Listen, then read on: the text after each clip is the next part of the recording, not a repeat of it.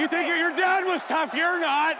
Kann nur besser werden. Hey, the only reason you're on that team is because you're fucking dad. Das ist nicht dein Ernst, ey.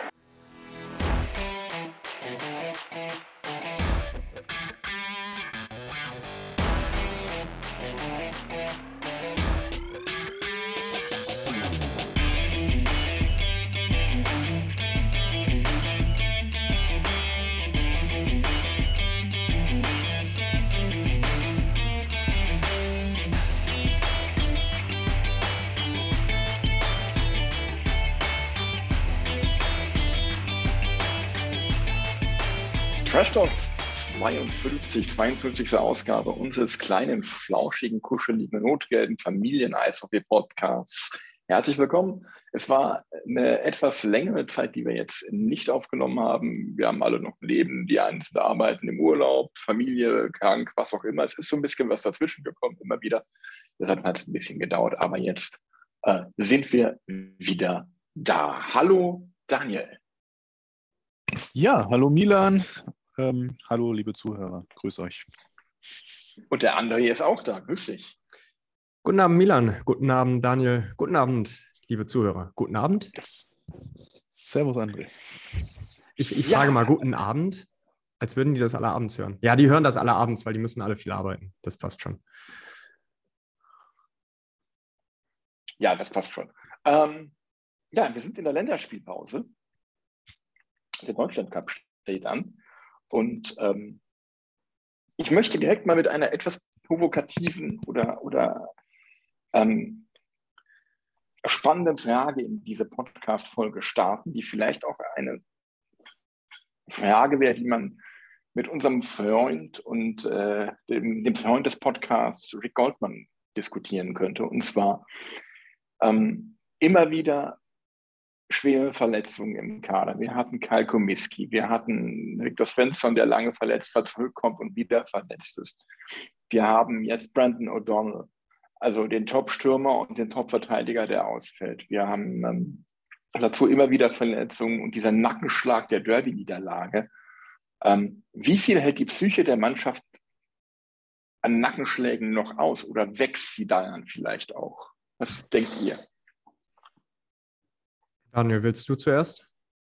Ähm, ja, kann ich gerne machen. Ähm, durchaus eine gute Frage, wobei die Mannschaft ja durchaus auch schon die Antwort gegeben hat. Denn wenn man sieht, wie sie da in, in Schwenning dann das Spiel wirklich alles reingeworfen hat mit extrem dünnen Kader, mit dem Ausfall von O'Donnell Harper dann auch noch nicht dabei, der aktuell beste Scorer des Teams, ähm, dann spricht das doch dafür, dass die Mannschaft das doch erstaunlich gut wegsteckt und ich glaube, für uns kommt diese Deutschland-Kampause gerade zur richtigen Zeit. Ein paar sind mal raus, äh, schnuppern mal ein bisschen Deutschland, internationale Luft. Und ähm, ja, und ich glaube einfach, dass das Team das schon kompensiert. Ich denke auch, dass Nicky Mont nochmal einen Ersatz vor O'Donnell verpflichten wird, wobei ich glaube, genau wie bei Komiski auch es Kusa nicht schafft, Komiski zu ersetzen. So wird auch ein möglicher Ersatz von O'Donnell tendenziell O'Donnell nicht ersetzen können. Aber ich glaube, die Mannschaft steckt das weg. Die haben Ziele, die haben Ambitionen, die wollen diese Saison erfolgreich gestalten. Und ja, das gehört zum Sport halt dazu. Und ne? jetzt ist halt echt Pech, dass genau die beiden Besten, vermeintlich Besten auf den beiden Positionen Sturm und Defensive betroffen hat diese Saison. Das hat mit Sicherheit nicht jedes Team in der Form. Ähm, aber ja, die schaffen das. Das gehört zu dem Sport dazu. Das ist halt so im Profisport. Ähm, gibt, glaube ich, in allen Sportarten. Und von daher, ich mache mir darüber jetzt keine großen Gedanken, dass das jetzt besonders an der Psyche nagt. Ganz im Gegenteil. Ich glaube tatsächlich, was du zuletzt sagtest, das schweißt die Jungs eher zusammen. André, was meinst du? Da bin ich tatsächlich auch guter Dinge, zumal es auch immer wieder gelingt, Spiele zu gewinnen. Trotz der, wie sie sehr oft angesprochen worden ist, kurzen Bank, die wir im Moment haben. Wenn die, wenn die Erfolge kommen, vielleicht gibt es auch nochmal einen Schub in der Einstellung, dann, dann wird das die Mannschaft nach vorne bringen. Und dann kann das vielleicht auch so ein, so Effekt im Kopf haben, dass man sich sagt, okay, wenn wir das mit der kurzen Bank schon geschafft haben, Spiele eng zu gestalten, Spiele noch zu gewinnen, dann kann das ja mit den, mit den Rückkehrern vielleicht sogar bewirken, dass man sagt, hey, uns muss man jetzt wirklich erstmal schlagen. Also das ist, das ist halt das eine Extremum. Ich glaube tatsächlich, wenn die, wenn die Spiele jetzt durchweg anders ausgesehen hätten, gegen Schwenning kann man halt auch mal verlieren. Äh, Kreishockey ist halt nicht nur als Zuschauer des, des, des eigenen Teams schwierig zu gucken, sondern auch immer dank, undankbar zu spielen für alle Gegner. Das darf man halt auch nicht vergessen. dann, ja, dann wäre das wahrscheinlich schwierig geworden. Aber so bin ich guter Dinge, Milan. Das sehe ich ganz ähnlich. Also wenn jetzt ähm, die Spiele, ähm, also nach der unglücklichen Derby-Niederlage und auch das Spiel in Schwenning nach der Verletzung von Brandon O'Donnell irgendwie ähm, haushoch verloren gegangen wären, hätte ich gedacht, oh, da ist mental echt was kaputt gegangen. Aber ähm, es war schon beeindruckend, wie die sich da am Sonntag in Schwenning dann durchgebissen haben und diese Führung dann ins Ziel gerettet haben. Das war schon echt gut. Und ähm, da bin ich, sagen wir mal, verhalten optimistisch, dass das äh, am Ende hinten raus für die mentale Stärke dann, wenn es ernst wird, auch was ist, wovon wir werden zehren können. Aber ähm, Daniel, du hast Miko Kusa schon angesprochen, der natürlich kein 1 zu 1 Ersatz für ähm, Kalkomiski sein kann. Wie ist dein Eindruck von ihm? Also ich fand ihn in, eigentlich in seinem ersten Spiel in Drittel 2 und 3 bisher am besten. ähm, danach finde ich ihn extrem unauffällig, setzt wenig Akzente. Er sagte selber in einem der Interviews nach den ersten Spielen, da kommt von ihm noch mehr, auch offensiv. Ich warte die ganze Zeit darauf. Ähm, also ich muss sagen, in Summe bin ich bisher, also er macht solide, unauffällig, was ja auch nicht verkehrt ist für einen Verteidiger, aber ein Stück weit eher enttäuscht, weil von dem, was man so gelesen hat zu Beginn, hätte ich mir da noch einen Tacken mehr versprochen. Aber ich glaube auch da, Deutschland Pause, jetzt hat er Zeit mit der Mannschaft mal zu trainieren, hatten sie in letzter Zeit auch nicht wirklich viel, weil viele Spiele in kurzer Zeit anstanden. Vielleicht hilft es jetzt einfach nochmal reinzukommen, äh, nochmal Abläufe zu schaffen und dann, dass man seine Spielstärken auch besser ins Team, in die Spielphilosophie integrieren kann. Aber bisher ja, eher enttäuscht. Das ist meine Meinung. Ja, ja und Bernhard Ebner kommt zurück, hoffentlich bald. Kommt auch zurück, das, ja, der kommt jetzt zurück. Ja. Sodass ähm, sowohl defensive als auch offensive äh, Aufgaben der Verteidigung etwas breiter gestreut werden können und man sich der Stärken von Nico Kusa vielleicht etwas mehr bedienen kann. Ja. Weiß nicht, André, wie, wie nimmst du ihn bisher wahr?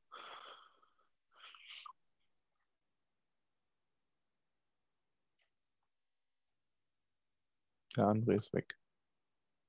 Der André ist wieder da. Der André war kurz stumm. Entschuldigung. Buchstäblich stumm.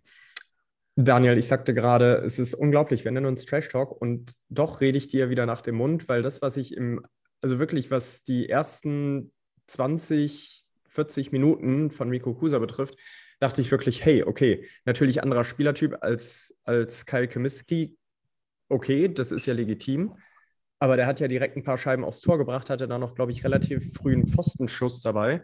Und da habe ich mir gedacht, okay, hey, der kann uns offensiv vielleicht wirklich mal nach vorne bringen. Vielleicht ist das auch mal einer, den du an den Bullykreis stellen kannst, der dann mal einen One-Timer nehmen kann.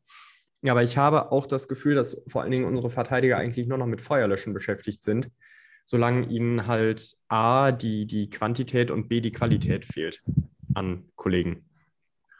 Ja, dazu kommt aber auch, dass sie sich teilweise selber unnötig in Schwierigkeiten bringen, indem sie äh, ja, versuchen, jeden Zone-Exit hinten heraus äh, kontrolliert und schön zu spielen, anstelle einfach mal den einfachen und direkten Weg zu suchen. Es ist ja, glaube ja, ich, im Moment eins deiner Lieblingsthemen, Daniel. Ja, definitiv. Da rege ich mich massiv in jedem Spiel drüber auf, weil wir dadurch nicht zuletzt auch einige Gegentore völlig unnötig hergeschenkt haben und äh, ja, uns viel zu kompliziert gemacht haben. Übrigens auch Mikro Kusa viel zu kompliziert gemacht hat, hat unter anderem gegen Frankfurt für mich die Niederlage eingeleitet mit seinem Fehler hinterm eigenen Tor, hatte Zeit ohne Ende und hat die ganze Bande offen gehabt, um den Puck rauszuspielen, problemlos dreht ab, wartet, bis der Frankfurter Spieler ihn an der Bande quasi ein äh, festhält, dann verliert er den Puck, Pass vor das Tor drin und das war, glaube ich, das 1-1 oder das 2-1 für Frankfurt. Ähm, ja, also gefällt mir nicht. Ich finde auch, da müssen wir cleverer agieren, da müssen wir einfach mal den Weg raussuchen, quasi das unattraktive Bremerhaven Eishockey spielen, Scheibe erstmal raus und dann halt im neuen Versuch. Ne? Also da haben wir meiner Meinung nach, spielen wir da ein oder versuchen wir etwas hinten zu spielen, wo uns in Summe einfach ein Stück weit die Qualität und vielleicht auch die Erfahrung dann fehlt. Wobei bei Kusa von Erfahrung so einem Fehler schwierig da zu argumentieren. Das ist dann vielleicht doch eine Qualitätsfrage, das richtig einzuschätzen, die Situation. Ähm, gefällt mir nicht. Also da wünsche ich mir auch, genau wie du sagst, den direkten Weg nach draußen. Ja, absolut, absolut. André, was hast du denn so bisher so an Schwächen im DEG-Spiel gesehen, außer dem Aufbau oder der Befreiung. Tatsächlich den Aufbau ja auch schwierig. Was mir auffällt, und vielleicht sehe ich da was, was gar nicht ist. Ich meine, ich bin kein Ex-Eishockeyspieler, der das besonders gut beurteilen könnte, aber ich habe das Gefühl, dass wir vor allen Dingen in der Offensivzone es nicht schaffen, uns wirklich gegenseitig gefährlich zu machen. Sprich, dass sich die Spieler gegenseitig gefährlich machen.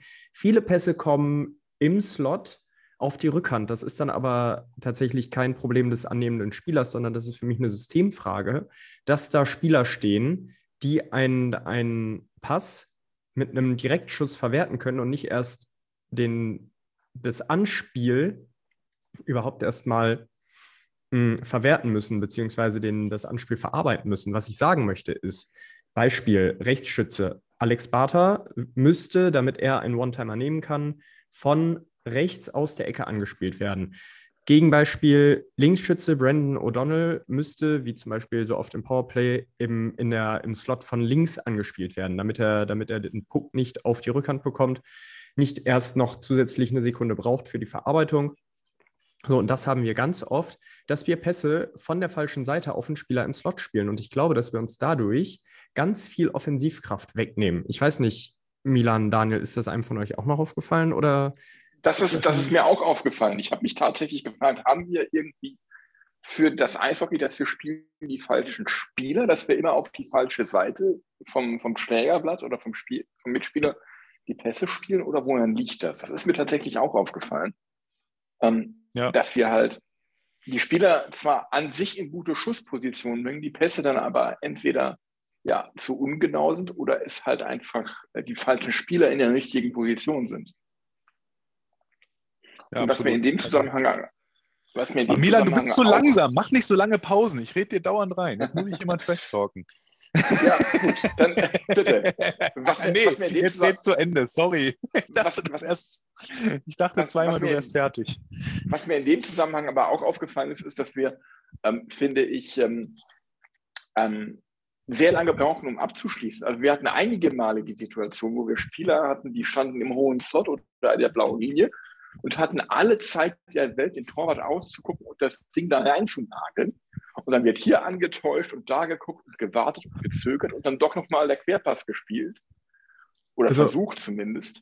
Man, man sagt. Anstelle einfach mal abzuziehen. Man sagt eigentlich über einen guten Sportler, dass der, dass, also gute Angriffsspieler im Fußball, im Handball, im Eishockey, die müssen einen Schuss haben, der immer geht. Einen oder einen Wurf haben, der immer geht. So, wenn du, wenn du nachts um zwei geweckt wirst und dir einer sagt, hier ist der Ball, machen rein, dann musst du das drauf haben. Und ich habe das Gefühl, gerade ein paar unserer jungen Spieler wissen noch nicht, was dieser Schuss ist. Bei Alex Ehl habe ich langsam das Gefühl, dass das der Schuss genau über den, über den Schoner ist, irgendwo zwischen Schoner und Stockhand, Schoner und Fanghand durch. Bei Tobi Eder, glaube ich, der weiß das noch nicht, was das ist, weil der hat eigentlich einen, einen relativ satten Schuss, guckt aber manchmal noch eine halbe Sekunde und das ist dann oft die halbe Sekunde zu lange, wo der längst den Puck irgendwohin fester aufs Tor hätte abrotzen können. Und der, der hat so ein gutes Stellungsspiel und so ein gutes Näschen für die Position, dass ich es echt schade finde, dass er, dass er da nicht manchmal mehr draus macht, einfach indem er das Ding blind feuert, weil du hast halt nicht immer in dieser Liga die, die Zeit, um dir den Torwart auszugucken. Und Tore musst du halt auch mal schießen, wenn du einfach nur schaust, wo gerade das Spielgerät ist. Das, entschuldige, dass ich dich da unterbrochen habe, Milan, das war so der Gedanke, den ich habe. Und das übrigens macht, äh, unterscheidet einen Tobi Eder, einen guten Deutschen, von einem Deutschen, der zum Beispiel sehr gute Schüsse mitunter hat, wie Alex Barter das gerne mal macht. Oder von einem sehr guten ausländischen Spieler, wie einem Brandon O'Donnell, der das Ding dann in eine Ecke, die er kennt, schießt. Was noch nicht, also das ist natürlich keine Garantie dafür, dass es reingeht, aber es hilft halt beim Scoren. Nee, also das waren in der Regel so Situationen vergleichbar wie die Situation, die Frederik Storm am zweiten Spieltag beim Heimspiel gegen Ingolstadt zum Ausgleich genutzt hat, wo er den Puck ähm, auf, die, auf die Vorhand serviert bekommt und äh, alle Zeit der Welt hat das Ding aus vollem Lauf reinzunageln, wo aber dann von unserer Seite aus nicht genagelt wird, sondern dann wird gewartet und gezögert und geguckt und lieber nochmal der Querpass gespielt und dann ist die Chance vorbei. Und es ist egal, wer da diese Zeit hat. Das passiert jedes Mal. Ob das ein McRae ist, ob das äh, ein O'Donnell war, als er noch fit war, ob es ein Kusa ist, es ist jedes Mal das Gleiche und es regt mich so dermaßen auf. Wobei ich glaube, Ich die Szene, die du beschreibst, ich habe sie noch genau im Kopf, da hätte auch 90 Prozent der DEG-Spieler direkt abgezogen. Genauso. Vielleicht nicht in der Qualität wie in Storm, aber da hätte, glaube ich, eigentlich jeder den Direktschuss genommen.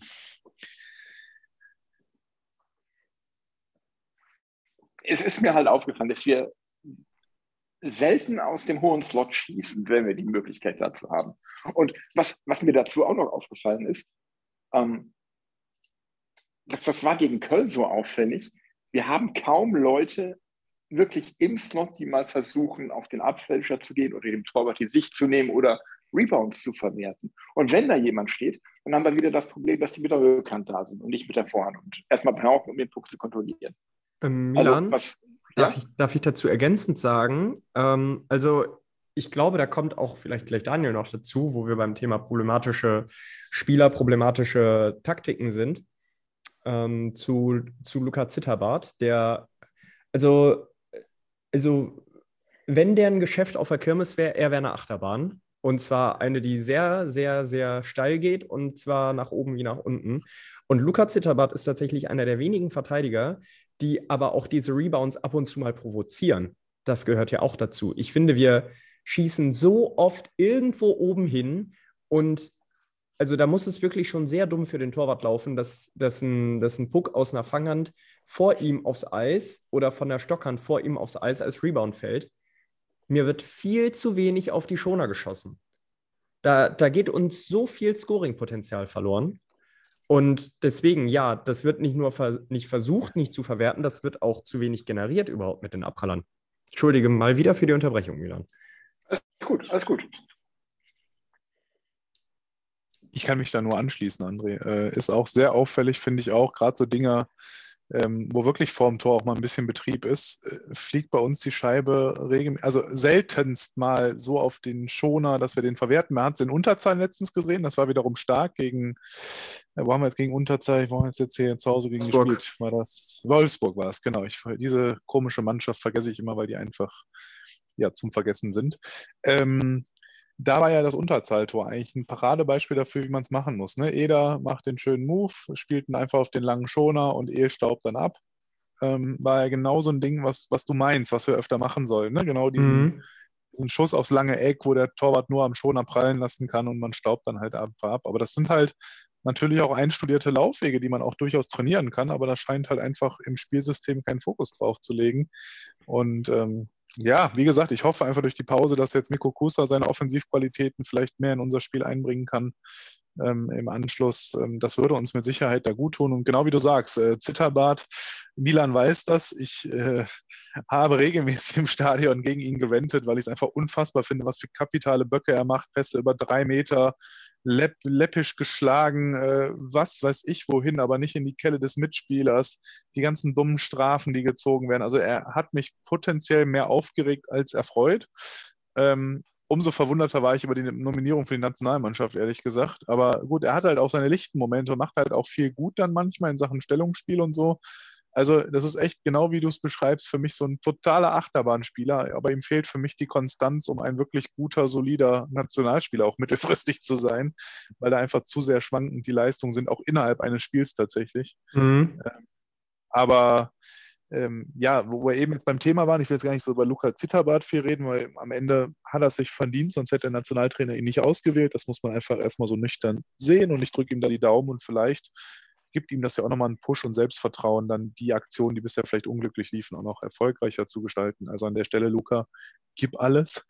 Ähm, und was mir noch wichtig ist, was mir sehr aufgefallen ist in unserem Spiel, das ist mir in keinen Saisons in den letzten Jahren so aufgefallen. Ich weiß nicht, ob es am Eis liegt oder ob wirklich dieses Jahr bei uns irgendwie da der Wurm drin ist. Ich finde, uns verspringen massivst die Pucks. Wir haben überhaupt gar keine Kontrolle teilweise über die Scheibe. Die springen über den Schläger. Wir nehmen die immer erst im zweiten Versuch an. Also was ist immer, aber regelmäßig immer im, zweiten Versuch erst an. Dann äh, ganz oft das Pässe über drei Meter nicht den Schläger des Mitspielers finden, irgendwo hingehen. Ich finde, wir haben massive Ungenauigkeiten in unserem Spiel diese Saison. Und das eigentlich in jedem Spiel. Ich kann mir an kein Spiel erinnern, wo ich mich darüber mal nicht geärgert habe. Das ist mir in den Vorjahren, vielleicht habe ich es vergessen, aber ist mir das nicht so krass aufgefallen wie dieses Jahr. Ich weiß wirklich gesagt nicht, ob die Eisqualität schlechter geworden ist, dass es daran liegt, dass die Scheibe mehr springt, was man vielleicht im Zweifel nicht immer so sieht.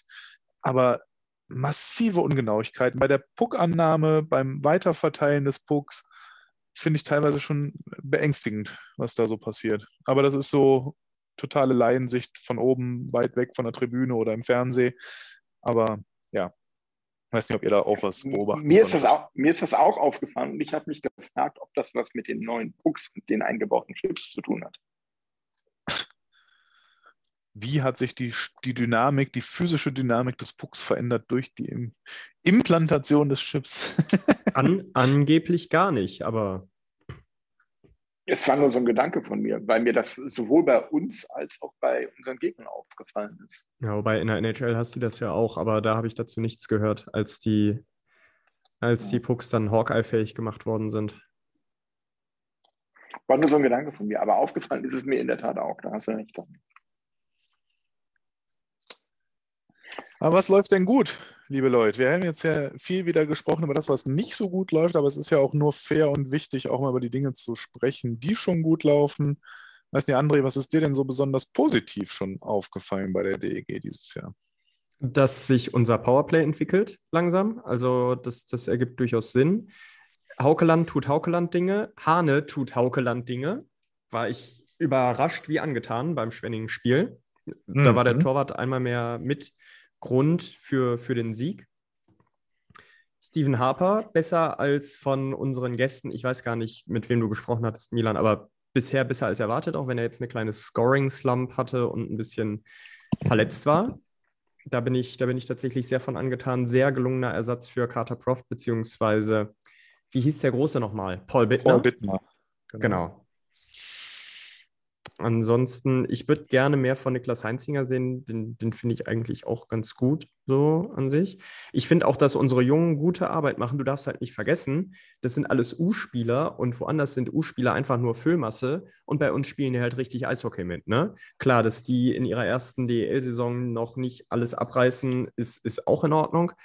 Aber von denen die Arbeit, also ich gucke denen gerne zu und die, die machen auch viele gute Dinge übernehmen auch Verantwortung, wenn sie vorne den Puck verlieren. Habe ich jetzt vor allen Dingen schon Jos äh, Seppi, nennt man ihn ja, Seppi Eham, nach hinten laufen sehen und das Spielgerät wiederholen sehen. Deswegen, ich bin da, also da, da gibt es ein paar Sachen, die mir tatsächlich, die mir tatsächlich ganz ordentlich gefallen. Unterzahl ist natürlich sehr sahnig bei uns. Ne? Darf, man, darf man nicht zu kurz kommen lassen. Das ist ja auch Teil des Spiels. Unterzahl ist ja ordentlich. Alec McRae macht mir viel Spaß zu gucken. Immer guter Körpereinsatz, viele gute Ideen. Nimmt auch mal einen Schuss, den er nehmen kann. Nimmt auch mal einen Schuss nicht, den er nicht nehmen muss. Also wir haben, wir haben alles eigentlich, was wir brauchen, um eine wirklich gelungene Saison zu erleben, Daniel.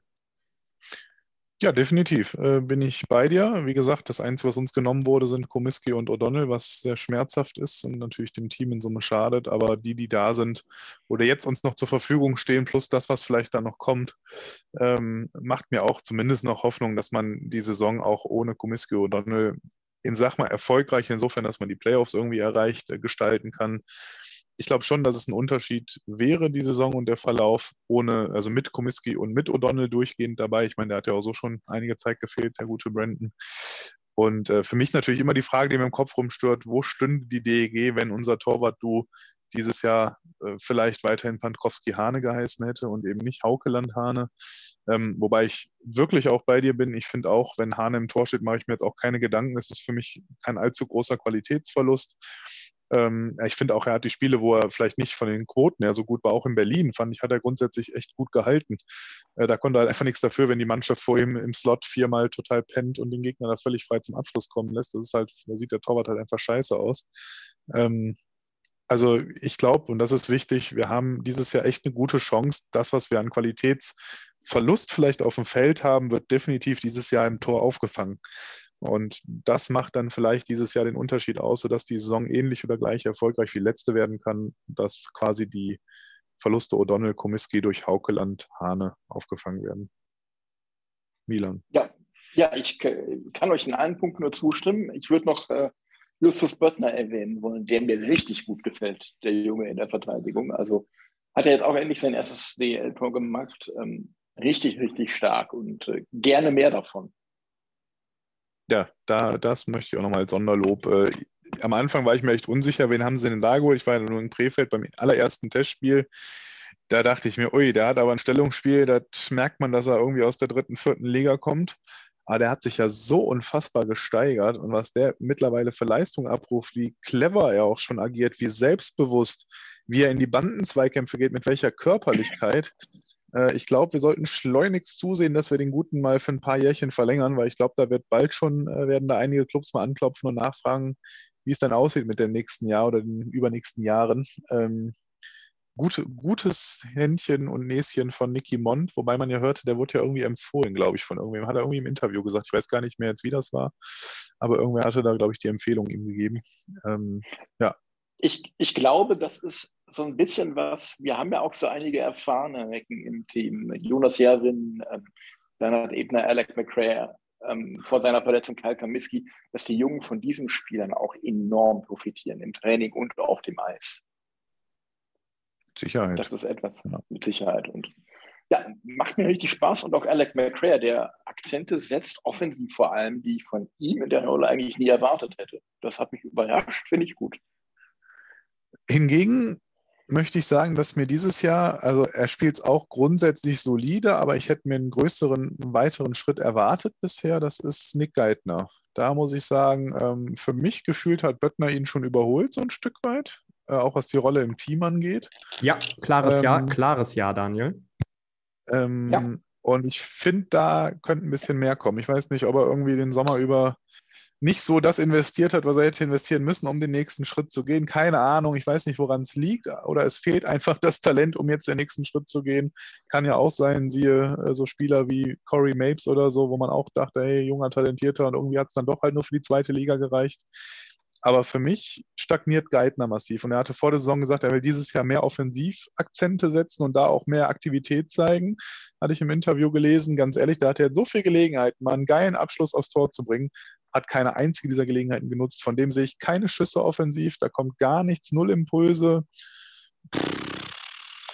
Ja, also Geithner ist gerade so ein bisschen hinten dran und mich wundert ehrlich gesagt noch, dass er mehr Eiszeit im Schnitt erhält als Heinzinger, weil ich finde im Moment Heinzinger, Böttner stärker als Geithner. Ja, hätte ich so auch sagen wollen, wir wollten uns aber ja mal auf das Positive fokussieren. Ja, aber das war jetzt nur, ne, wo wir gerade ja. bei der Verteidigung waren und Erfahrung und Stärken, äh, das ist nur noch, was mir gerade eingefallen ist zum Thema. Äh, den den habe ich eben so ein bisschen vergessen, als wir noch bei den ausbaufähigen Themen waren. Ähm, ja, Geithner für mich so eine der eher Enttäuschungen bisher. Wen siehst du denn im Sturm ausbaufähig? Im Sturm ausbaufähig. ja, definitiv. Garantiert äh, auf Gogula hinaus.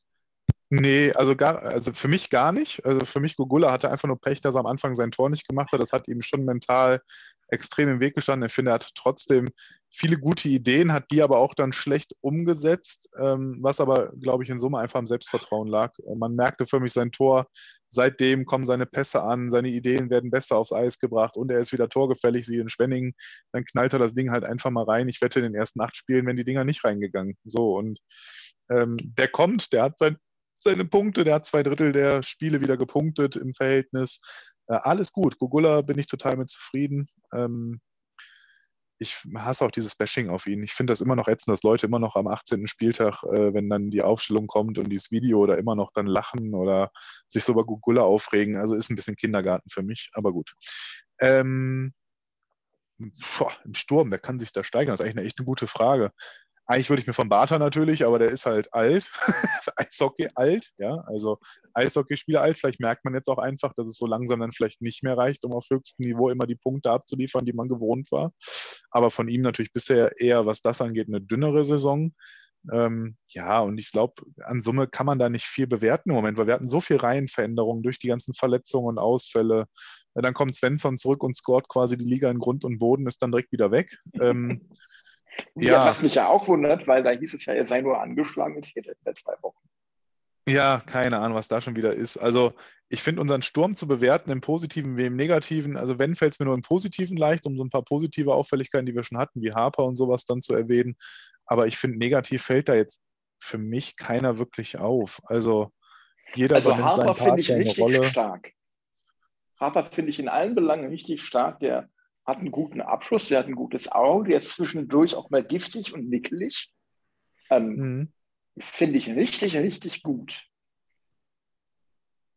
Ja. André, wie betrachtest du den Sturm? Ich bin, also was ich vorhin sagte mit diesen, mit diesen kleinen spielerischen Unzulänglichkeiten, ich glaube, wir bleiben weit unter unseren Fähigkeiten. Ich glaube, wir hätten die eine oder andere Mannschaft in Grund und Boden bomben können, wenn wir das mit diesen Anspielen auf die Rückhand irgendwie in den Griff kriegen würden. Ähm, ja, deswegen, also das unter anderem, die Zone-Entries, wenn die ein bisschen, bisschen besser koordiniert wären. Ich, ich glaube, wir haben im Angriff, also ich bin damit, also es ist grundsätzlich in Ordnung, aber es könnte noch viel, viel mehr kommen. Was mir aufgefallen ist, es gibt ja auf Twitter und Facebook diese Accounts, die Heatmaps von den Spielen erstellen. Und ähm, da ist mir aufgefallen, dass wir praktisch keine Abschlüsse aus dem Slot haben, direkt vom Tor. Da haben wir ganz selten mal direkte Abschlüsse aus dem Slot. Wir schießen aus den Bulli-Kreisen. Ähm, Und weißt du aus dem- warum, Milan? Weil wir im Slot auf die fucking Rückhand spielen. Genau das. Genau das. Das unterstützt deine These ja, genau. Genau.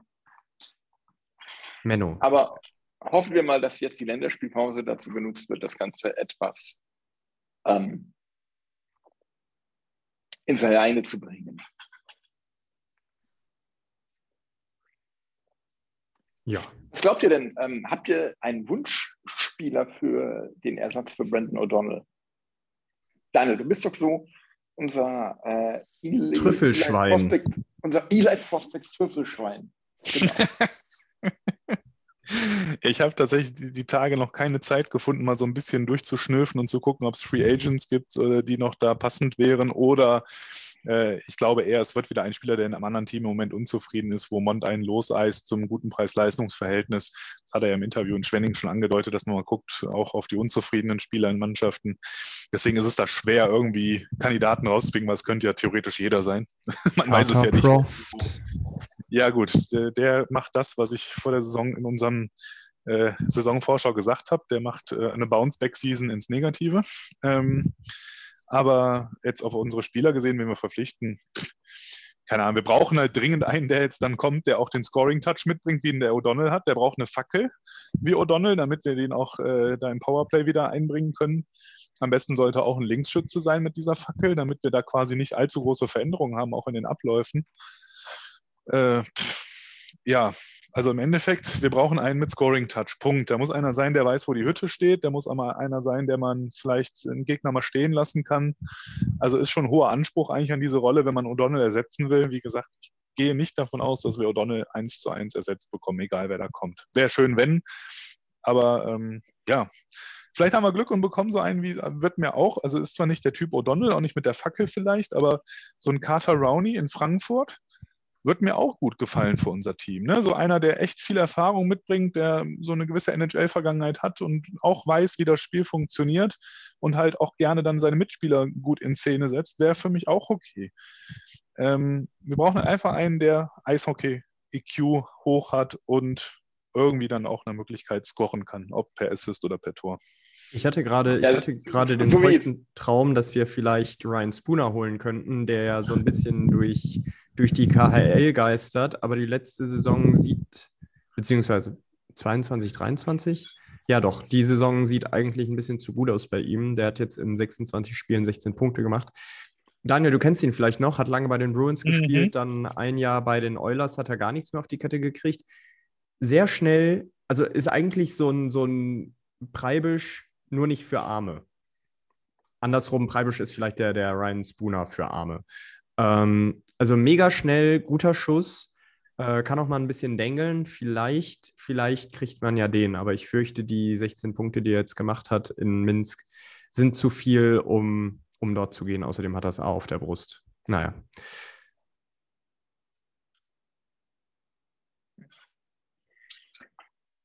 Wird man sehen. Ich äh, könnte mir durchaus vorstellen, dass vielleicht auch äh, Roger Hornschon irgendwie jemanden aus Schweden holt mit entsprechenden Qualitäten. Was ist denn mal wieder mit einem Spiel aus der zweiten Liga? Ich meine, die haben ja mehr oder weniger alle eine Klausel drin, dass die nach oben hin wechseln können.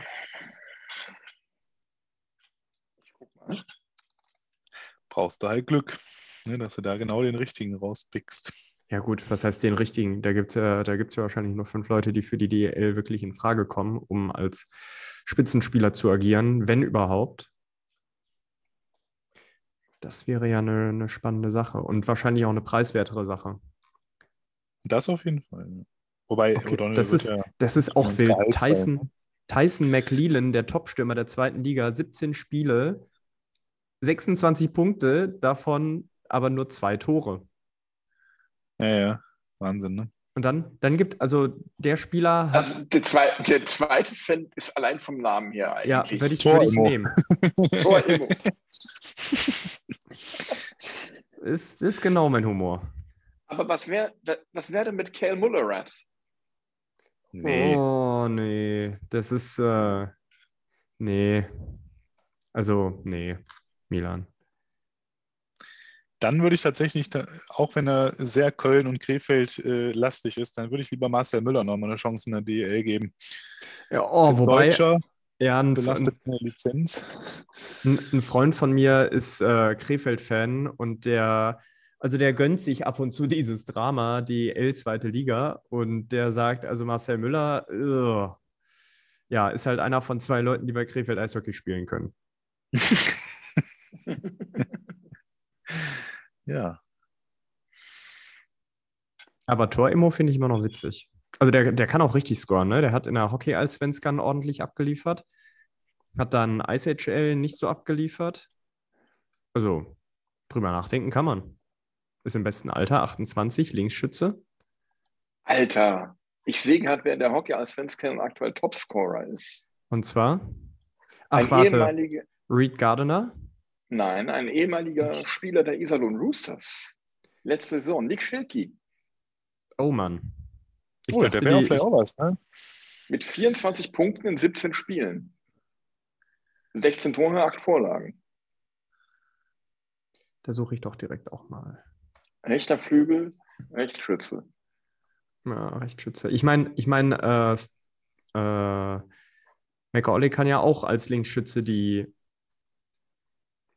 die, mein Gott, jetzt rede ich schon so langsam wie Milan, was ist denn los heute? ähm, hier, die, die Position von O'Donnell, die kann der, äh, kann McAuley doch auch, das Draufwemsen im Powerplay.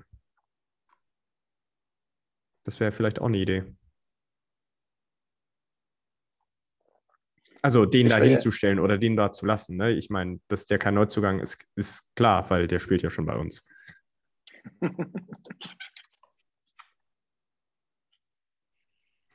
Nee, ähm, also liebe Zuhörer, falls ihr noch Ideen habt, wen ihr gerne realistischerweise im DEG-Dress sehen würdet, nein, Leon Dreiseitel ist keine valide Antwort. Dann lasst es uns wissen. Was macht eigentlich Jaden Deschenaux? Ich, ich glaube, dem, de- bei dem läuft im Moment halbwegs. Der ist in ähm, Saipa-Lapin-Ranta. Gesundheit, wo spielt er? Finnland. In Finnland, ja. Jetzt wird es jetzt wird's gerade ein bisschen flach hier. Ja, sieht aber, sieht, okay, sieht gar nicht mal so gut aus. Der hat ja immer so seine Probleme mit dem Tore-Schießen in Finnland. 14 Spiele, 9 Punkte ist okay. Also da könnte man ja durchaus mal drüber nachdenken, nach Deutschland zu kommen. Wo kommt unser Trainer ursprünglich her? Der war doch, war das, war das Rögle? Rögle, ja. Röglebrötchen. Da spielt ein Riley Sheen. Ja, ich glaube nicht, dass der jetzt unbedingt. Nee. Der, Aber der, hat aber, der hat aber erst sechs Spiele gemacht diese Saison. Von 16. Ja, ist die Frage, healthy stretch oder verletzt? Spricht jetzt beides nicht so sehr für ihn. Ich meine, es gibt ja, es gibt ja Leute, die wirklich in einer Liga nur gut sind und in keiner anderen. Man kennt es aus dem Fußball, nennt sich dort Simon Terodde, der kann original zweite Liga und erste Liga. Hm. Gibt ja so Leute. Ich meine, vielleicht, vielleicht erkennt Riley Sheen, dass die DL seine Liga ist.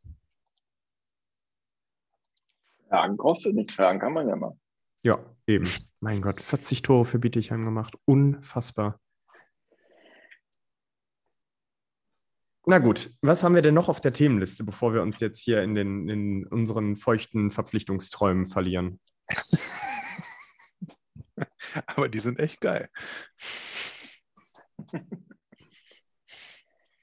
Äh, aktueller Stand der DL haben wir, glaube ich, als nächstes. Aktueller Stand, ja. Ähm, ich sag mal so, es ist schon eine Kunst, wenn ein Spieler am äh, zukünftig 23. DL-Spieltag mindestens sieben Spiele aufgrund, einer aufgrund von zwei größeren Sperren gefehlt haben wird.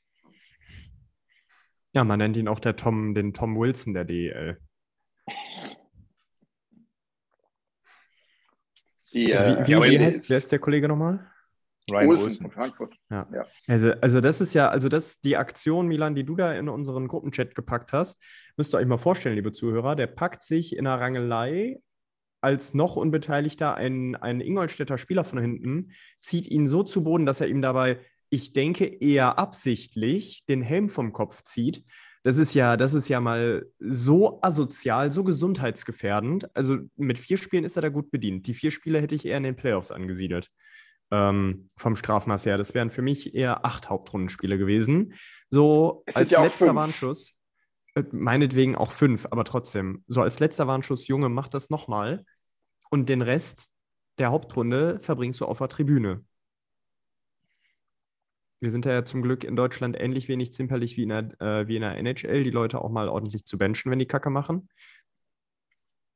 Deswegen. Aber wo wir gerade bei Frankfurt und Ryan Olsen und dem Gesperrten sind, ne? Wir sind ja gerade so bei aktuellen Stand der Liga. Zwei DEG-Spieler kehren zurück in die Liga, ne? Nach Frankfurt mit Chet Nearing und Jerry D'Amigo. Was sagt Ja. ihr dazu? Ja, Wird, wird, wird Frankfurt sicherlich nochmal Tiefe geben, den gut tun. Ich denke, Frankfurt hat ein bisschen abgewartet, wie die Saison so verläuft. Wäre es jetzt ganz schwierig gewesen, hätten sie die Jungs sicherlich geholt. Jetzt, wo sie die, die Chance auf mehr haben, ist es wahrscheinlich auch nicht ganz blöd, nochmal nachzulegen. Beide sind ja, beide sind ja für ein gewisses Scoring ganz gut. Auch für, für eine defensive Arbeit sind die, vor allen Dingen Chet Nearing, ganz gut. Deswegen, also Frankfurt macht da sehr viel richtig im Moment. Und ich, ich sehe Frankfurt auf einem guten Weg, in, äh, direkt in die Playoffs zu gehen, als schlechtestenfalls sechstplatzierter Daniel. Sehe ich nicht. Also ja, die aktuelle Tabelle sagt ja, aber ganz ehrlich, die sind jetzt einen Punkt oder die sind auch drei Punkte vor Platz 10 und sieben Punkte vor Platz 11. Ähm, für mich ist da gerade viel Euphorie, die irgendwann im Laufe der Saison automatisch abflachen wird, vielleicht jetzt schon abgeflacht ist. Ich meine, zuletzt waren die Ergebnisse auch nicht mehr so positiv, wie sie zu Beginn der Saison waren. Kommen auch nicht mehr so wirklich vom Fleck. Ähm, klar, immer noch ihre Pünktchen eingefahren. Aber ähm, ich glaube nicht, dass sie das über die ganze Saison halten können. Man merkt jetzt auch die ersten Verletzungen von Renford, die machen dann schon was aus und sie sind nicht mehr so torgefährlich wie zuvor, wenngleich Elsner da die Rolle toll übernimmt ähm, und auch seine Hütten dann macht. Aber für mich Frankfurt am Ende irgendwo Platz 8 bis 11. Und äh, ich glaube, weil unten noch Iserlohn und Berlin auch nach oben kommen werden. Ich glaube, auch Iserlohn wird nochmal ein Kandidat, die durchaus nochmal angreifen äh, nach oben hin. Ich traue denen deutlich mehr zu, als wo sie aktuell stehen. In Berlin brauchen wir uns, glaube ich, keine Gedanken drüber machen. Saisonstart verkackt, jetzt die Pause. Ich glaube, nach der Pause sehen wir ein anderes Eisbären-Berlin-Team. Die werden auch angreifen. Und wenn die dann mal anfangen, da oben zu spielen, Frankfurt mal ein paar Niederlagen hat, wird sich die Tabelle schnell so einsortieren, wie es vielleicht dann auch angemessen ist. Und Frankfurt sich irgendwo Platz 9 bis 11 wiederfinden. Das ist meine Meinung. Ich sehe übrigens Iserlohn nicht so weit oben. Ich denke, Iserlohn bleibt da, wo sie hingehören, und zwar unten. Milan. ich denke, Frankfurt wird mit dem Abstiegskampf auf jeden Fall nichts zu tun haben. Das wird Iserlohn aber auch nicht. Ähm, die haben seit dem Trainerwechsel eine echt starke Entwicklung genommen. Hätte ich so auch nicht erwartet bei dem neuen Trainer, aber es scheint zu wirken. Und ähm, wer weiß, was da noch alles passiert am Seilersee. Ähm, Frankfurt ist für mich eine absolute Bereicherung für die Liga. Sportlich, äh, von, von Ryan Olsen jetzt vielleicht mal abgesehen, aber die machen Spaß zu gucken. Die Halle, die, okay, die Halle war immer schon laut, aber es macht einfach Spaß, die zu gucken. Und ich finde es eigentlich ganz geil, dass die wieder da sind. Ähm, was mir so ein bisschen Sorgen macht, ehrlich gesagt, ist Augsburg. Ähm, okay, der Kader ist vielleicht nicht viel besser, aber ich fürchte, da wird es die nächste Trainerentlassung geben jetzt. Auch wenn ich den Trainer an sich sehr mag. Ähm, ich glaube, der Kader ist einfach nicht besser. Also seitdem Augsburg in der einen Playoff-Runde nur noch gepöbelt hat und bei jeder Scheiße A schreit, können die überall hingehen. Die sind mir komplett egal. Die sind mir so auf die Eier gegangen. Ganz ehrlich, selbst in Iserlohn haben sie ein besseres Gefühl dafür, wann es ein guter, harter, fairer Check war und wann man sich wirklich aufregen muss, als in Augsburg. Also deswegen Augsburg mit denen kann gern alles passieren. Die sind bei mir jetzt inzwischen relativ weit unten auf der persönlichen Liste. Ja, und ich glaube auch bei Augsburg sehe ich zumindest so, ich glaube schon, dass deren Kader besser ist als deren aktuelle Tabellenposition. Ähm, ich glaube auch da ist im Moment totale Kopfsache. Die sind in die Saison gestartet mit der klaren Ambition, wir gehen in die Playoffs. Und es ist dann überhaupt nicht so gelaufen, viele Verletzungen. Ähm, und dann entsteht etwas, was vielleicht ein Team erstmal jetzt gemeinsam bewältigen muss und wo man vor Herausforderungen steht. Man darf nicht vergessen, sie haben nicht immer schlecht gespielt. Sehr gegen Schwenningen, diese 2 zu 4 Niederlage, da haben die mal eben über 60 Schüsse aufs Tor abgefeuert. Aufs Tor. Plus die, die daneben gingen. Ich glaube, in Summe hatte ich irgendwo gesehen, waren es 90 Schüsse oder sowas. Also, die machen gute Spiele, die haben nach vorne viel, die haben im Moment einfach den Kopf, glaube ich, da gibt es Probleme mentalen, dass eben diese Abschlüsse dann nicht reingehen, dann ist vielleicht ein bisschen unkonzentriert, nervös, was auch immer, was auch immer, irgendeine Blockade ist da. Ich glaube auch da, wenn dieser Knoten einmal platzt und die jetzt so ein, zwei Siege mal am Stück einfahren, Selbstvertrauen zurückkommt, dann wird Augsburg sich auch schnell rehabilitieren. Im, im Gegensatz zu Bietigheim. Bei Bietigheim, ich glaube, da müssen wir nicht lange drüber rumreden, die sind diese Saison weg. Ähm, gerade wenn es zwei Absteiger geben sollte, weiß man ja nicht, dann erst recht. Wenn es einen Absteiger gibt, glaube ich aber auch. Also ich glaube, Bietigheim wird dieses Jahr schwer zu äh, übertrumpfen im negativen Sinn. Ja, das denke ich auch. Aber wie sagt man so schön für Aufsteiger, das zweite Jahr ist immer das schwerste. Ähm, ich hätte noch ein Thema, worüber ich gerne sprechen möchte, wo, wenn wir über das Thema DL sprechen. Äh, Daniel, noch eins deiner Lieblingsthemen, nämlich die Schiedsrichter. ja. Dein ich Mikro, sehe, bitteschön. Ja, ich äh, sehe die DEG dieses Jahr massivst benachteiligt in-game. Ja, also nach dem Spiel wurde ja durchaus die eine oder andere Sperre dann nochmal ausgesprochen, wie gegen Jonas Müller. Aber ich glaube, mittlerweile stehen wir bei drei oder vier nicht geahndeten großen Strafen, respektive vielleicht eine 2 plus 2, wie jetzt gegen Schwenning mit dem hohen Stock mit der Platzwunde, was mindestens eine 2 plus 2 gewesen wäre. Ähm, ich frage mich einfach, wie kann es sein, dass mittlerweile so viele große Strafen gegen die DEG im Spiel teilweise sogar trotz Videobeweis, siehe der Stockfoul im Spiel gegen Ingolstadt an Kusa, wo die Schiedsrichter ein Video angucken, am Ende sagen, ja, zwei Minuten, wo er im Nachgang gesperrt wird, der Spieler, für ein paar Spiele. Ähm, da frage ich mich einfach, was ist los mit den Schiedsrichtern? Warum nutzen die diese Option nicht, so wie es auch andersrum mal passiert ist, auch einmal ja zu unseren Gunsten, als der Videobeweis gezogen worden ist, als ich glaube, es war auch Geithner in Bietigheim ja, nachdem er geschubst worden ist vom Gegenspieler im Fallen den Schläger hoch ins Gesicht des Bietigheimers gezogen hat, haben die einen Videobeweis gemacht, um auf eine große Strafe zu checken. Und dann haben sie, kamen sie wieder, haben gesagt, gar keine Strafe, weil das ist durch die Aktion des Checkens des Bietigheimers, diesen Crosscheck in den Rücken passiert. Dadurch ist er gefallen, hat den hochgezogen, gab es keine Strafe. Also da sieht man ja, ein Videobeweis kann in beide Richtungen wirken. Aber die Option ist ja da, auf eine große Strafe sich das anzuschauen. Und wenn ein Spieler wie der Eder benommen in Berlin auf dem Eis liegen bleibt, nachdem er von einem Gegenspieler über den Haufen gefahren wurde, da sich hinzustellen und zu sagen, oh, wir haben nichts gesehen, tut mir leid, aber der macht das nicht aus Spaß an eine Freude. Das macht eigentlich kein Eishockeyspieler. Und dann muss ich einfach mal sagen, gut, wir gucken uns das einfach mal eben nochmal an. Wenn die danach sagen, so und so, gut, dann haben sie angeguckt, da muss man immer noch sprechen über die Urteilsfindung. Aber da fehlt mir absolut das Verständnis. Ich könnte mich darüber jedes Mal massivst aufregen, weil ich es einfach nicht nachvollziehen kann. Und natürlich regt es mich massiv aus, subjektiv, weil meine Lieblingsmannschaft, die DEG, davon die Saison massiv schon benachteiligt worden ist. Gerade in Berlin, da war ein Torrückstand zu dem Zeitpunkt, bekommen wir da eine fünfminütige berechtigte Überzahl. Kann sich dieses Spiel ganz anders drehen, weil wir waren gut in der Partie, wir waren gut im letzten Drittel. Am ja. Ende gehen wir mit einer 5-2-Niederlage aus diesem Spiel raus.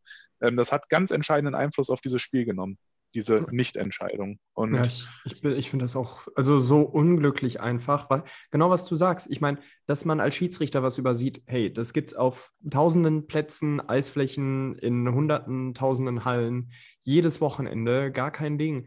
Aber da gibt es nicht die Möglichkeit, sich das von allen, aus allen Winkeln anzugucken. Und in der DEL gibt es die Möglichkeit. Warum, warum nutzt du das nicht? Also, ähm, du, du gibst dir selber die Möglichkeit, besser zu sein und, und scheißt einfach drauf. Und da geht, also das ist tatsächlich das, worüber ich mich aufrege. Ich meine, man wird älter, ne? Dass ein Schiedsrichter mal was übersieht, geschenkt.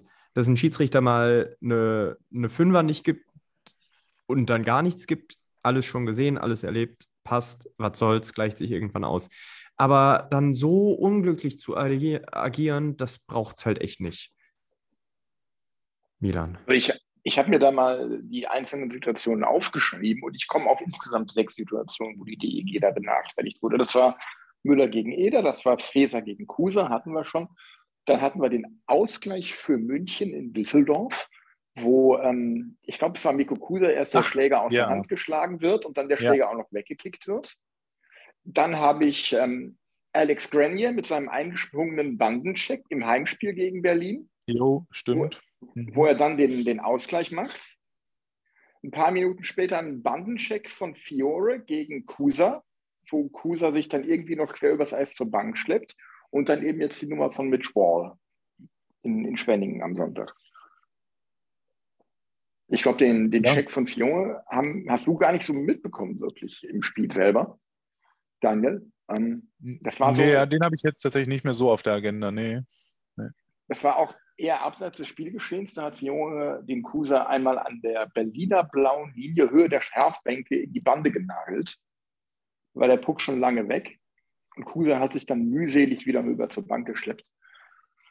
Ähm, ja, also ich verstehe es nicht. Ne? Diese, diese Nummer mit, mit Grenier zum Beispiel, der hat dann, ich glaube, es war Nick Geithner, der dann hinterhergegangen ist, ähm, noch eine Strafe für gekriegt, meine ich, oder? Nee, er hat keine bekommen, aber hätte auch eine bekommen müssen, muss man der Fairness halber sagen. Ähm, Natürlich, natürlich. Ja, aber Grenier für seinen eingeflogenen Bandencheck da auch, wo er gleich zwei Düsseldorfer mit Ja. abgenommen hat. unfassbar, wie man das übersehen kann. Das, das ist halt auch was, ich bin bei André, ich bin auch kein, keiner eigentlich, der auf Schiedsrichtern rumhaut, ne? weil ich glaube, die haben es echt schwer. Das ist ein scheiß Job, gerade im Eishockey, weil es so schnell geht und du so blitzschnell so eine Entscheidung erstmal treffen musst. Aber sowas wie vom Grenier, diesen Check, sorry, das ist nicht so schnell gewesen. Da, die Situation, die waren an der Bande eh schon zugange, der kommt da von außen angefahren und hämmert den da in die Bande rein. Also das muss man einfach sehen. Es tut mir leid, zumindest einer von beiden. Dafür sind ja mittlerweile zwei Hauptschiedsrichter auf dem Eis. Und das, da fehlt mir jegliches Verständnis, wie man diese Situation so bewerten kann, dass man sagt, das war kein Foul. Völlig fairer Check, wie er von hinten angerauscht den Richtung Bande katapultiert mit zwei Meter Abstand zur Bande. Völlig normal, kann ich nicht verstehen und auch nicht akzeptieren. Und ich bin darüber echt richtig erbost und sauer. Und da erwarte ich von unserer Liga, dass sie den Schiedsrichtern klar sagt, Leute, so funktioniert das nicht und künftig schaut ihr euch bitte in so Situationen, wie du sie eben geschildert hast, die ganzen einzelnen Szenen, dann guckt ihr euch einfach mal den scheiß Videobeweis an. Die dürfen auch nach einem Videobeweis sagen, keine Strafe. Die dürfen auch sagen, nur zwei Minuten. Warum nutze ich diese Option nicht? Das geht mir nicht in den Schädel. Ja. Ja, sehe ich ganz genauso. Ja, aber irgendwie scheint es kein gutes Jahr für Schiedsrichter zu sein, egal in welcher Sportart. Was meinst du jetzt? Auch im Fußball ist es ja ähnlich, ne? wenn man da an äh, Frankfurt gegen Dortmund denkt, vorletztes Wochenende. Ähm, das sage ich als BVB-Fan, dass die Eintracht da ganz klar beschissen wurde. Und das ganz massiv. Ja, auch im Fußball ist ja das große Problem, was meiner Meinung nach der VAR hat. Es war am Anfang kommuniziert, es gibt einen Videobeweis für die strittigen Situationen immer dann, wenn eine klare Fehlentscheidung des Schiedsrichters vorliegt. Das heißt, man wollte weiterhin dem Schiedsrichter Interpretationsmöglichkeit geben. Und wenn die nicht zu 100 Prozent eindeutig komplett falsch ist, dann greift, der, äh, dann greift der VAR nicht ein, der greift nur ein, wenn es wirklich eine krasse Fehlentscheidung war. Und was passiert in der Bundesliga? Da wird jede Situation, wo auch keine eindeutige Fehlentscheidung vorliegt, immer geprüft, gecheckt, der Schiedsrichter an den Rand geschickt, wo ich sage, das läuft völlig ad absurdum. Das war überhaupt nicht der Plan Ja. bei der Einführung des Videobeweises. Also ich will doch Ja. als Zuschauer, als Mannschaft auch ruhig mal eine 50-50-Situation, die dann mal nicht zum Elfmeter führt, als dass jede 50-50-Situation dann nochmal eingegriffen wird und dann doch zum Elfmeter umgewandelt wird. Also mir Ja. fehlt dieses Feingefühl der, des Kellers, des Kölner Kellers und bei der DL dann des Neusser Kellers, ähm, da einfach wirklich nur in den Situationen einzugreifen, wo es auch wirklich notwendig ist, sprich, wo eine eindeutig klare Fehlentscheidung vorlag.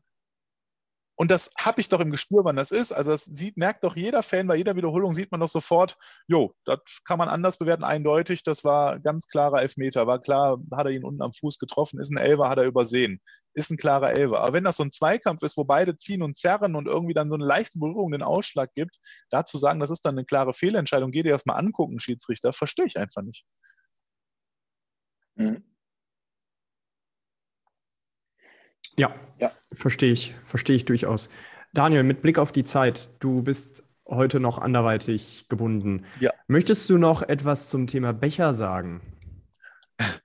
Ja, also erstmal finde ich es total schnieke, dass wir Becher mit Druck haben. Das finde ich sehr sympathisch, individuell, finde ich gut. Kann man wieder sammeln, wenn man Bock hat. Ähm, werde ich mit Sicherheit auch mal den einen oder anderen mit nach Hause nehmen bei Gelegenheit.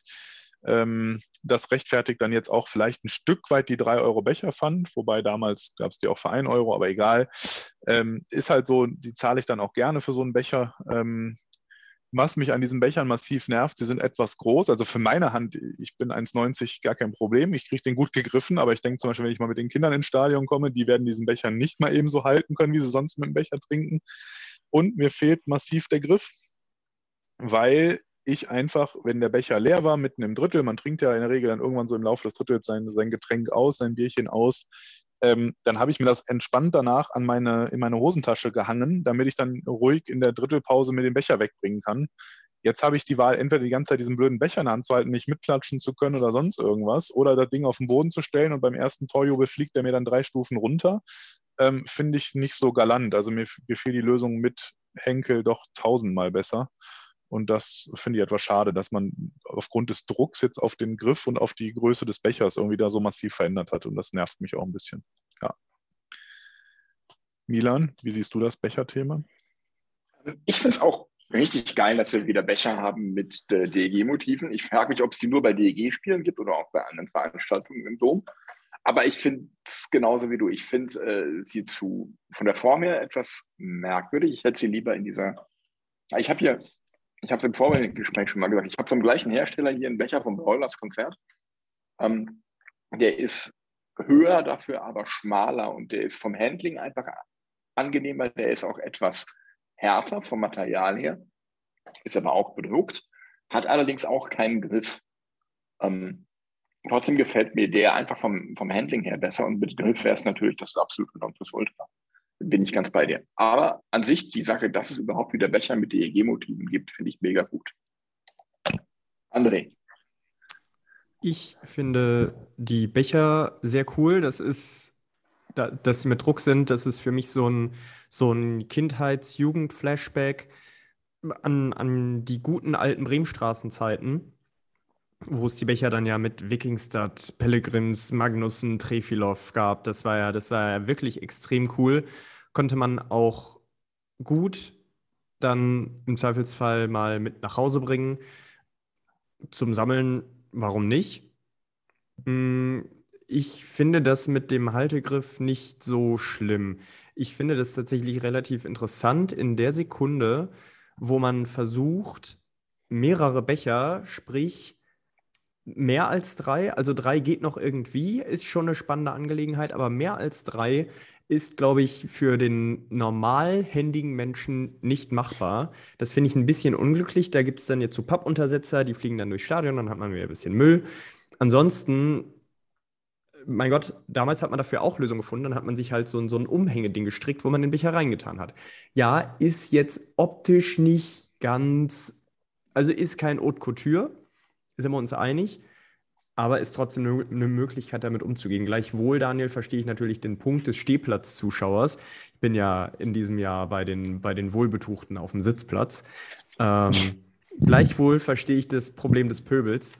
Nur Spaß, nicht aufregen, keine Hassmail schreiben, liebe Zuhörer. Dass das ein bisschen unglücklich ist, weil wo tut man einen Halbliterbecher hin, sagen wir von irgendwie Mitte des Drittels bis Ende des Drittels. Das ist, sind halt 15 Minuten, wo das Ding irgendwie im Weg steht, wo man damit nichts machen kann, wo man die Hände voll hat irgendwie.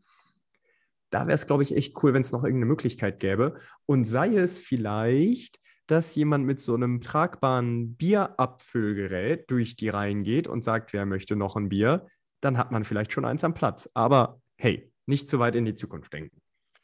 Und an der Stelle ist mir noch eins wichtig beim Thema Becherrückgabe ich finde es total ätzend und nervig, dass ich mit mehr Bargeld nach Hause gehe, als ich gekommen bin.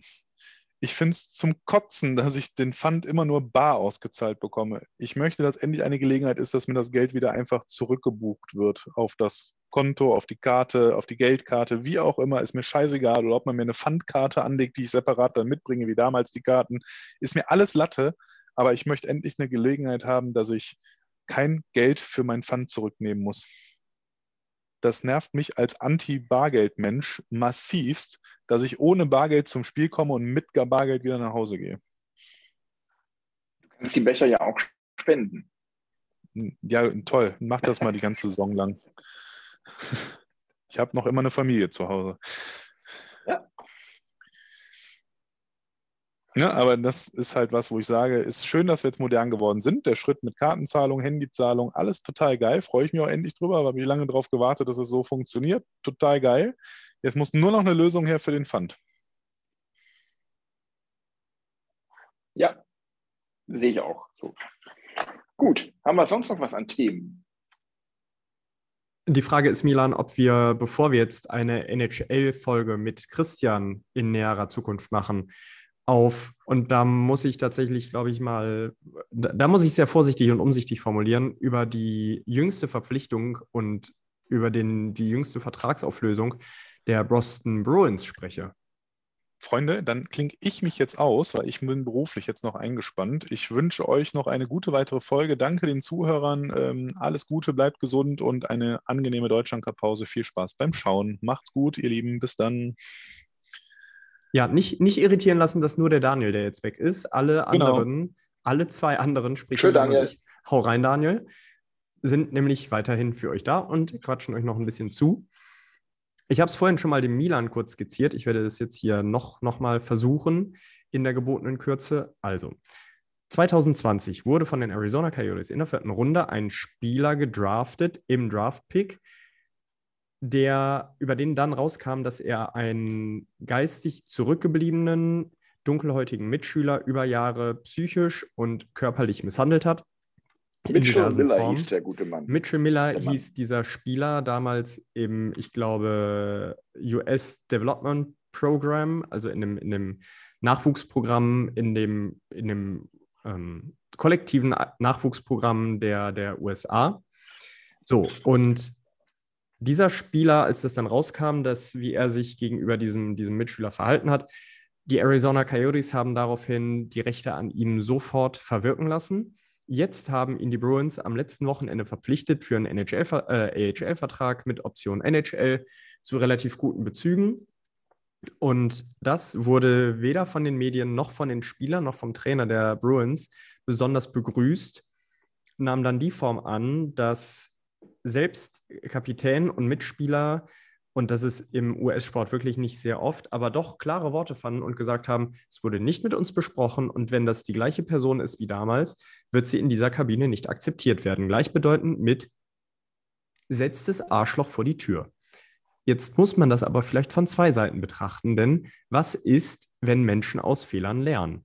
Was ist, wenn da jemandem mehr oder weniger die letzte Chance auf die Karriere, die, auf die er immer hingearbeitet hat, die er immer gewollt hat, wenn diesem Menschen diese Chance genommen wird. Und das finde ich in der Gesamtkonstellation etwas problematisch, Milan. Wie betrachtest du das als Nicht-Bruins-Hardcore-Fan?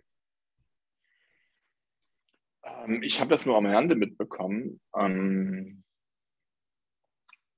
bin ein bisschen zwiegespalten. Einerseits ist die NHL ja sehr rigoros geworden, was diese Themen angeht, wenn es nicht gerade um Chicago geht, ähm, wo man sowas ja gern mal eher unter dem äh, Blümchenmantel des Schweigens hält. Ähm, ansonsten, ähm, ich bin der zwiegespalten. Ein Teil sagt, jeder hat eine zweite Chance verdient. Ähm, andererseits gibt es auch Leute, die sagen, ähm, was du mit 14 im Alter von 14 Jahren tust, bestimmt, wer du im Erwachsenenleben bist. Ich bin da echt noch zwiegespalten. Ich denke, ähm, puh, ganz ehrlich, ich tue mich da sehr schwer mit der Bewertung.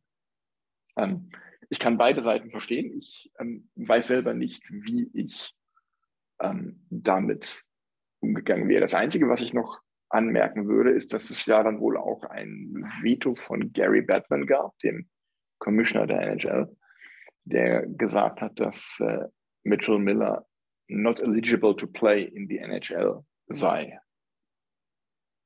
Und dass äh, er verwundert war, dass die Bruins vorher nicht Rücksprache gehalten haben mit der NHL. Das, das wäre auch für meine Begriffe die einzige Möglichkeit gewesen, wie das irgendwie gut aussieht. Was ich damit meine, ist, man hätte natürlich mit der Liga absprechen können, hey, wir versuchen jetzt jemandem eine zweite Chance zu geben, wir schulen den Kollegen, wir nehmen den ganz eng an die Leine, sagen dem genau, was der zu sagen, zu tun, zu machen hat, sich zu entschuldigen hat, öffentlich, ähm, dass irgendein Fonds eingerichtet wird, für den er eintritt. Du hast alle Möglichkeiten zu sagen, hey, wir strafen nicht nur Leute ab, sondern wir sorgen auch dafür, dass sie sich entwickeln können. Ähm, sind da vielleicht auch ein bisschen gesellschaftliches Vorbild in einer Zeit, in der es immer schwarz-weißer wird. Und das finde ich da in der Gesamtgemengelage tatsächlich etwas unglücklich, dass die Spieler dann ähm, an einem ganz kurzen Hebel nur sitzen und nur sagen können, ja, wissen wir nichts zu und ist unglücklich. Und wenn es noch die gleiche Persönlichkeit ist, dann müssen wir uns davon distanzieren. Ist ja auch das Normalste der Welt. Deswegen, ja. das, das Thema wollte ich noch kurz angebracht haben. Bevor wir, bevor wir in den Ausblick gehen zu unseren weiteren Folgen, die wir vielleicht sogar dieses Jahr noch alle schaffen, hoffentlich. Ja, hoffentlich, ja. Ah, du wartest jetzt auf mich, Milan. Ja, ja. Okay, also wir planen mit unserem Freund und dem NHL-Experten in Deutschland, Christian, eine NHL-Folge. Die NHL hat bereits angefangen. Die Spieler sind red hot. Meine Bruins sind red hot, abgesehen von einigen vertraglichen Problemen, von denen wir gerade erzählt haben. Die Vegas ja, Golden da habe ich ein, ein, schönes, da habe ich ein schönes Zitat zugehört. Ja. Ähm, oder einen, einen schönen Vergleich zugehört. Bruce Cassidy äh, möchte mit den Vegas Golden Knights äh, den Bruins zeigen, dass es ein Fehler war, ihn zu feuern. Aber ähm, wie heißt er? Jim Montgomery zei mhm. möchte Bruce Cassidy zeigen, dass es kein Fehler war. Oder irgendwie so.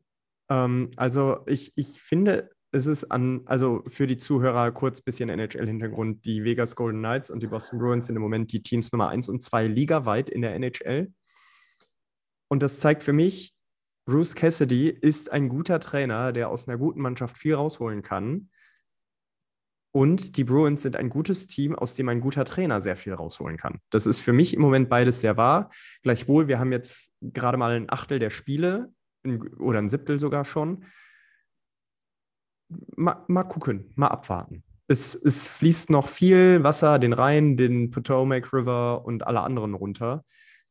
Ja, aber darüber werden wir im Detail mit Christian sprechen. Außerdem, ihr habt es sich, in dem Zusammenhang war, ja. war für mich, äh, Jim Montgomery hat die Bruins von der Leine gelassen.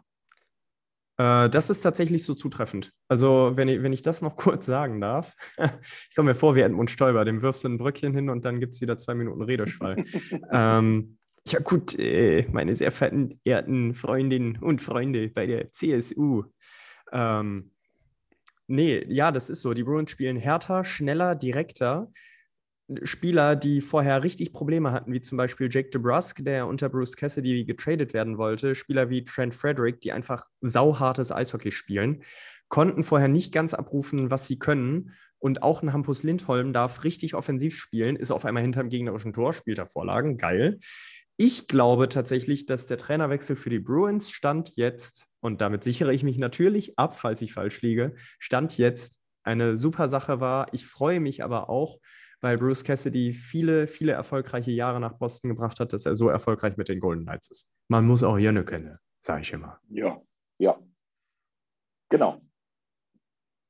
Mein Gott, so viel, so viel Text von so wenig Leuten. Ja, die ja. Rangers slumpen so, die Rangers sind ein bisschen im Slump im Moment, aber lieber jetzt den Slump und dann später als äh, Hotstreak-Team in die Playoffs gehen. So. So. Das, also das, das kann ich mir tatsächlich bei euch auch vorstellen. Ich meine, es gibt ja solche Bounceback-Teams, wie man das leider bei St. Louis gesehen hat die gurken so ein Jahr vor sich hin, haben eigentlich einen relativ namhaften Kader. Ja, und auf einmal kriegst du richtig um die Ohren. Deswegen, das könnte ich mir auch lebhaft vorstellen, dass das dann bei, bei den Rangers passiert. Das Potenzial ist da, die Namen sind da, warum nicht? Ja. Und dann haben wir noch eine zweite Folge in der Pipeline. Eine dritte. Ach so, eine zweite eine erstmal. Ja, richtig, genau. Ja. Denn ihr habt sicherlich gesehen, im Dome ist viel passiert. Und Wer das alles mit koordiniert hat und darüber viel Hintergrundwissen hat, wie und wann und warum, ist unser Freund Andy Becker vom Fanprojekt. Nein, nicht vom Fanprojekt. Das ist falsch. Der ist nicht im Fanprojekt. Von den Fanbeauftragten. Der ist Fanbeauftragter. Sorry, Andy, du wirst es sicherlich hören und dir denken, habe ich mit dem Jungen schon mal geredet? Nee, ähm, unser, unser Fanbeauftragter Freund Anni Becker kann uns dazu ganz viel sagen. Mit ihm werden wir auch innerhalb der nächsten Wochen definitiv noch in diesem Monat reden. Und dann Ja. werdet ihr mal hören, was da so alles passiert ist. Genau. Wunderbar. Haben wir sonst noch was auf der Liste? Also ich jetzt ehrlich gesagt nicht. Ich bin jetzt auch ein bisschen leer gequatscht. Gut, Ich ich werde habe auch jetzt nichts mehr. meine Freundin den Rest des Tages anschweigen. Wunderbar, dafür wird sie auch sehr dankbar sein. Ja, ich, ich denke auch, dass sie sehr dankbar sein wird, ja. Also berühmte letzte Worte, André, bitte. Ja, habt Geduld mit der DEG, feuert sie an, kommt ins Stadion. Ich finde übrigens die Stehplatzkurve ziemlich geil, da geht einiges. Ähm, auch von der Lautstärke her. Besucher im Dome machen im Moment richtig Spaß. Gegen Köln habe ich mir ein salziges Popcorn geholt, das war geil.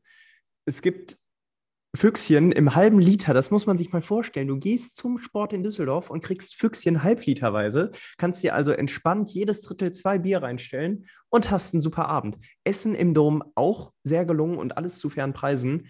Also Eishockey in Düsseldorf lohnt sich, geht dahin, ist günstiger als ein Kinobesuch, wenn man es richtig macht. Und man bekommt richtig was geboten. Und damit ähm, passt auf euch auf, habt euch lieb. Danke dir, Milan, für deine Zeit. Danke euch, liebe Zuhörer, für eure Zeit. Und guten Tag, guten Abend, gute Nacht. Ja, dem schließe ich mich an. Wie immer, empfehle uns weiter. Äh, Kritik gerne auch an uns, folgt uns, lasst uns Likes da. Und äh, wir sehen und hören uns im Dom und im Podcatcher eurer Wahl. Bis dahin, bleibt gesund und BRDG.